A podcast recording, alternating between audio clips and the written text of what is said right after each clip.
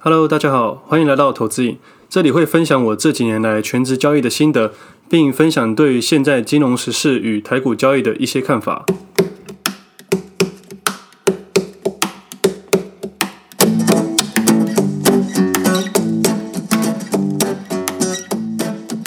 今天时间是十月十五号星期四，这是我第三十五集节目，我是魏德。这礼拜一有一个专访，所以我录音就比较晚了，我改成礼拜二才录音。那专访的内容我就先不说，到时候大家就会知道了。这是我第二次拍照，但是拍起照来还是有点小尴尬。那后来跟这个记者聊了蛮久，我才知道原来我是他最后一个 case。其实也蛮有趣的啊，最近邀约蛮多的，认识了蛮多人，专访跟讲座、上课等等的。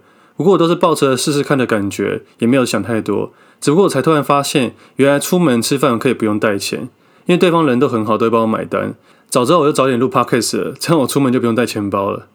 哦，说到吃饭，我今天早上呢去跑步的时候回来遇到我姐，她给我一份早餐，说侄子要做给我吃的。想一想，我侄子也国中了，时间过得很快，我就买了一杯红茶回家配我侄子帮我准备的爱心早餐。但我觉得实在太有爱心了，这盐巴多到吓死人，我不夸张，我吃到整个舌头都麻掉了，我还跑去刷牙才能把那味道洗掉。不过我还是要把它吃完了，至少我还算是一个好舅舅。还好我侄子不是煮给他女朋友吃的，不然我觉得成功几率应该会非常低。那回来主题吧，我们来聊一下这周的新闻。这礼拜比较重大的新闻应该就是国安基金退场了吧？公布这一次退场第一季进场的七点五六亿就没有再买入了。三月二十号说要进场，只买第一季，代表他们在一周内就把所有东西买完了，就没有再动作。五千亿的授权资金只用了七点五六亿，这一波没赚到的听众们也别想太多，国安基金也没有上到车啊。虽然他们的资金要护盘，而不是为了赚钱，但我觉得这种话有时候听听就好。能赚钱的话会跟我们客气吗？其实这是我在交易市场中第二次遇到国安基金进场，第一次是二零一五年八月二十五号宣布的，那天刚好是台股的止跌点。那第二次呢，就这次的二零二零年三月二十号，也是台股的止跌点。那我想说的是，台股的止跌点有没有那么刚好，也是国际的止跌点？国安基金进场宣布的当天，为什么刚好都是止跌点呢？可能台股因为信心的关系止跌，那我觉得还没问题。那国际呢？你觉得美国股市会离我们国安基金进场而它拉动整个全世界吗？我倒是觉得没有这么单纯，可能真的有一只看不见的手，不管信心或者是资金，台湾的影响不可能牵动全世界吧？可能这只手很厉害，但我们也无从知道答案。只能说这两次国安基金进场的宣布都刚刚的好。如果你是一个长期投资者，不妨耐心的等待国安基金进场的时候再跟着进去。我觉得胜率应该会比较高一点啊！我说的是胜率哦，也不是稳赢。这只手也是我乱猜的，大家当做一个都市传说听听就好就好了。下次何时呢？等待股市给的新鲜事吧。突然想到大学经济学念的亚当·斯密说过，市场有一只看不见的手，那就留给大家去想象吧。哦，对了，二零一五年那个股灾刚好就是我在证券院差点被抬出去的那一次。我就是那天出货给国安基金的新鲜人啊。那我们接下来聊一下苹果手机吧。这周发表了新的手机，那细节分析就交给 YouTube 他们去开箱。我猜九妹一定会去开箱，我也在等他去介绍。这次发表的手机，我被深蓝色给吸引了，我觉得非常好看，而且那个相机是我很喜欢的。话说，每次第四季发表苹果发表新的手机的时候，我都会突然觉得我的原本的手机怪怪的，好像快要坏掉的错觉，就很想要换新机。其实我以前都是用安卓手机的，我觉得苹果手机那时候觉得是奢侈品。用苹果的人，我都觉得他在炫耀。有一年我手机用丢了，我那时候把我当兵存的钱去买一只 iPhone 手机。哦，因为我当兵的时候当特战部队，我还驻点在澎湖，我根本花不到什么钱，我又在离岛。那因为我们单位比较特别一点，所以我们的薪水都比别人高。因为我们要固定潜水去检查船舰，所以会有一个危险加给。那我还有离岛加给。那一般义务役每个月薪水大概是六千块，但我每个月都是一万多块，但我吃的还比别人好。我觉得那个时候根本就是财富自由吧。包吃包住，还有固定收入，每个礼拜可以免费去潜水，而且我还住海景房哦。我记得我每天起床面对都是海，一个月还有十天假，还有保全，还有警卫嘞。每一季还送机票，机票还半价，欢迎加入国军啊！还有，但是辛苦的地方我没有讲了，讲到我好像帮国军在夜配一样，没有啦。拉回 iPhone 手机，反正我就是用了 iPhone 后就回不去了。那个软硬体的相容度，还有那个速度，根本不是安卓手机可以比的。所以自从那时候我换了 iPhone 手机后，我就回不去了。有时候用到我爸妈的手机，我觉得靠，他们手机也太慢了吧。后来觉得还是一分钱一分货。其实绕了一大圈，我是想说，苹果或许在贾博士时代已经想好了，他们要的不只是硬体，软体也是很重要。我觉得苹果手机强的不是只有硬体，我觉得他们软体的相容度真的是非常强大。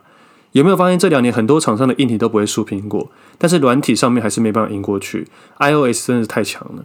我记得贾博士的最后一只手机是 iPhone 五，在那之后，直到现在的 iPhone 十二，我觉得硬体上都没有什么创举，已经没有什么太大的惊喜感了。但也渐渐发现，苹果的周边商品越来越多了。以我的感觉，贾博士就是一个狂人，他是一个艺术家，追求完美主义者，追求完美的产品。但库克就是一个标准的商人，他会站在获利的角度去看待每一件事情。我倒是认为，苹果公司能走到现在这个地步，有贾博士曾经的经营跟现在库克的经营，我觉得缺一不可。那今天其实我还想聊一件事情，智慧型手机算是这十年来改变现代社会的一个临界点，它的的确确完全改变了人类的生活方式。那我觉得贾博士算是上个时代的手机的代表，而我们这世代就是马斯克的特斯拉。不可否认，他们都是偏执的狂人，也是神人。而他们不是只有在卖硬体，也卖软体，在某个程度上，他们吸引消费者的情逻辑是差不了多少的。我觉得他们一开始都会以高价、高品质来贩售，从欧美的有钱人开始打入，让旁人觉得只要买了苹果或使用特斯拉的人就是有钱或高尚的象征。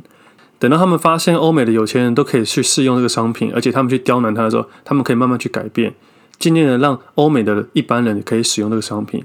他们在同时打入亚洲市场的有钱人，渐渐的等到亚洲市场的也开始普及化的时候，他们再开始打去东南亚市场的有钱人。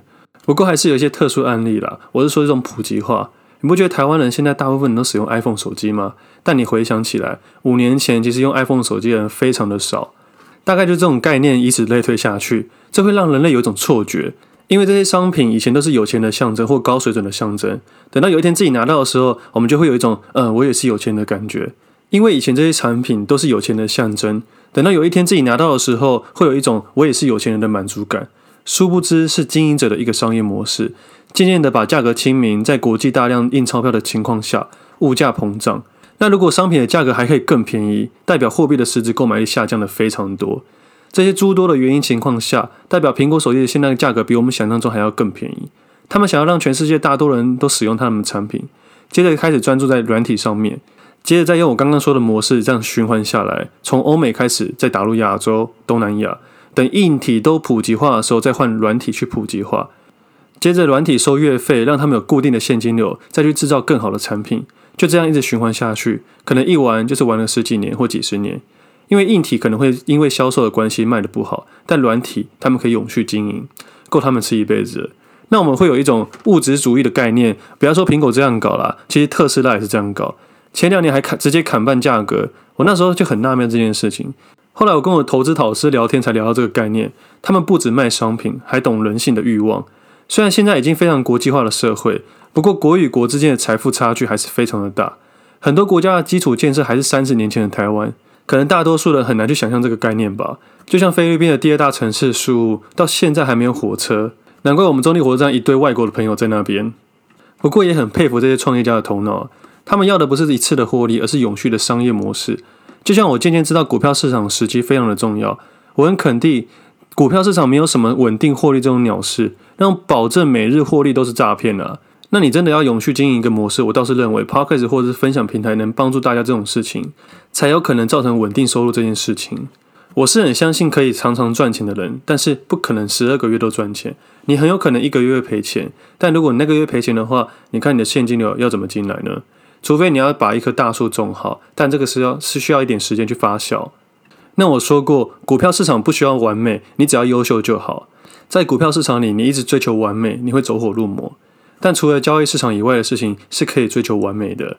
我曾经读过一段话：不要总是想要追求金钱，去追求卓越吧。卓越的同时，金钱就会跟着你来了。如果不信的话，你可以去试看看吧。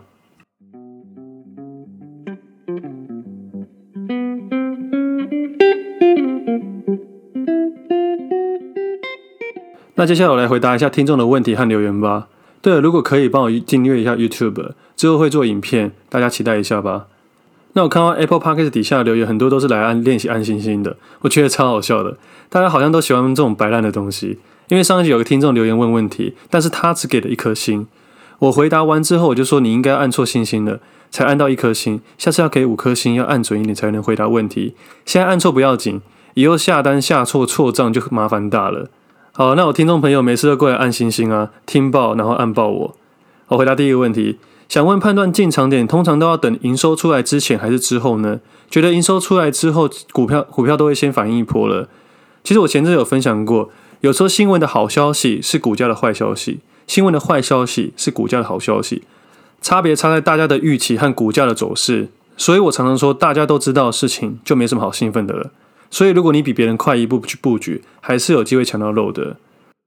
下一个问题是，选股逻辑这样 OK 吗？第一点，找到市场的趋势；第二点，找到话题股；第三点，研究基本跟技术。我觉得很 OK 啊，没问题。你都有你的交易逻辑了，你就照你的东西去试看看，没什么问题啦。